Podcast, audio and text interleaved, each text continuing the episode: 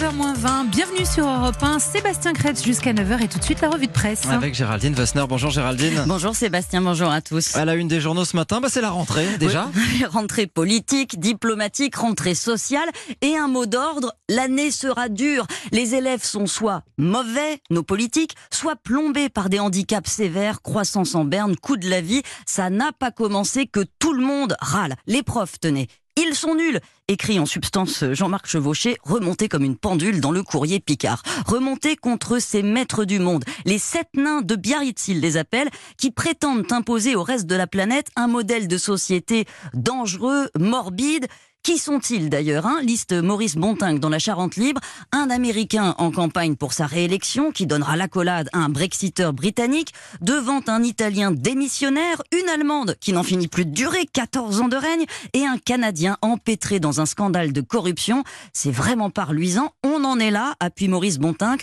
On redoute tellement les dérapages à ce G7 que la plus grande réussite serait qu'il ne s'y passe rien.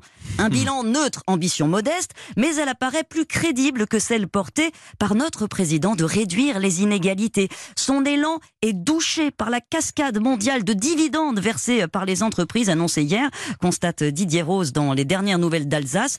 Une cascade qui ravive les couleurs de la contestation, le contre-sommet, son bouillonnement d'idées militantes à les faveurs de libération, qui titre Oui, un autre monde est possible Reste à savoir lequel, on n'a pas inventé encore l'après-capitalisme. Le même vent de contestation menace aussi la, la rentrée politique. Oui, les, les titres sont parlants. Discorde, avis de tempête, plongée dans l'inconnu. Depuis deux ans, écrit le Figaro, la volonté de réforme du président s'est brisée sur une série d'obstacles. Affaire Benalla, départ de Hulot, gilet jaune. Il faut relancer la machine et la presse liste les murs d'écueils à venir. Réforme des retraites, loi sur l'immigration, bioéthique, sans compter que les questions budgétaires sont en embuscade. Il va falloir financer les largesses promises aux gilets jaunes. La baisse de la dépense publique attendra un vrai casse-tête alors que la contestation couvre toujours. Les ministres seront-ils à la hauteur se demande le Parisien?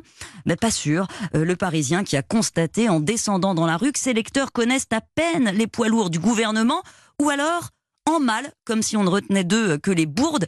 Agnès Buzyn, tenez, n'est pas testée et c'est étrange car la ministre de la Santé sera la première au front. Bioéthique, retraite, dépendance, urgence, tout va lui sauter au visage, anticipe euh, l'opinion.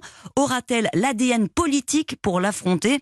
L'opinion euh, qui nous livre un portrait tout en nuances hein, de l'ex-belle-fille de Simone Veil, médecin respecté, empathique, une révélation pour les uns quand d'autres, ses opposants, grincent sur la grande bourgeoise qui n'y comprend rien on aura tendance à penser euh, que c'est bon signe hein, quand la critique se porte sur la couleur du foulard ou les origines, c'est que le fond n'y offre pas prise.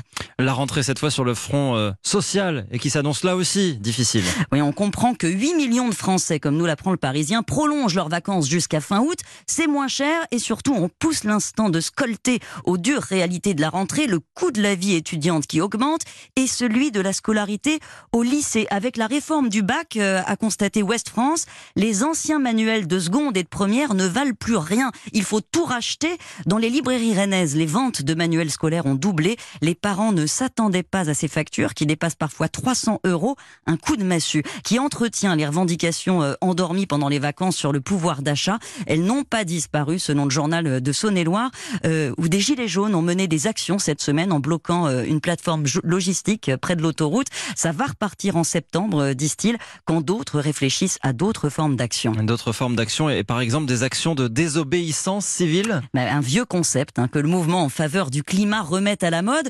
En Charente, en ce moment, 130 membres du mouvement écologiste radical Extinction Rébellion se forment aux techniques de blocage et de désobéissance, euh, nous, nous raconte la Charente Libre, qui les a rencontrés. Au milieu des champs, les militants se demandent s'il faut mettre de la crème solaire qui pollue les sols, participent à des ateliers de, permaculture, de mixité, d'inclusion, et ils se forment surtout à monter des actions. Le consensus, c'est pas d'agression, pas d'armes, pas de séquestration, mais les dégradations matérielles sont permises. On s'échange les bons plans sur la façon de répondre à la police, d'anticiper les gardes à vue dans son emploi du temps, hein, plutôt dimanche ou vendredi. Derrière le côté bon enfant, c'est assez glaçant en fait. On peut changer de président, mais ça sert à rien, dit une jeune participante. C'est le système qu'il faut changer. Bienvenue dans le monde riant de la post-démocratie. Certains pourtant arrivent à concilier quête de sens et capitalisme. Eh oui, le, le portrait d'un boucher audacieux que nous livre le Parisien inspire le respect. Lucas Morand, 22 ans, pourrait bien faire fortune avec sa création. Il a inventé à Marseille la première saucisse à fleurs de cannabis. Et depuis, sa, sa, boutique ne désemplit pas. On vient même des départements voisins. L'argument marketing, sa saucisse ne contient pas de THC, mais une autre composante du cannabis, le CBD, qui n'a pas d'effet psychotrope, euh, qui n'a aucun effet en fait, hein, selon les, les, rares études qui existent. Mais c'est pas grave. Le produit est vendu comme apaisant, relaxant, et évidemment vendu plus de deux fois le prix d'une chipolata classique, 50 euros le kilo.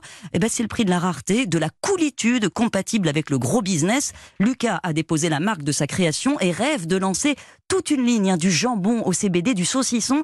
On pourra se le partager euh, dans les manifs, tiens, euh, pendant la semaine de la rébellion internationale en octobre. Au moins, ce sera festif. Allez, bonne rentrée. La chipot au cannabis sur le barbecue, c'était la revue de presse de Géraldine Wessner. À demain. Sébastien Krebs.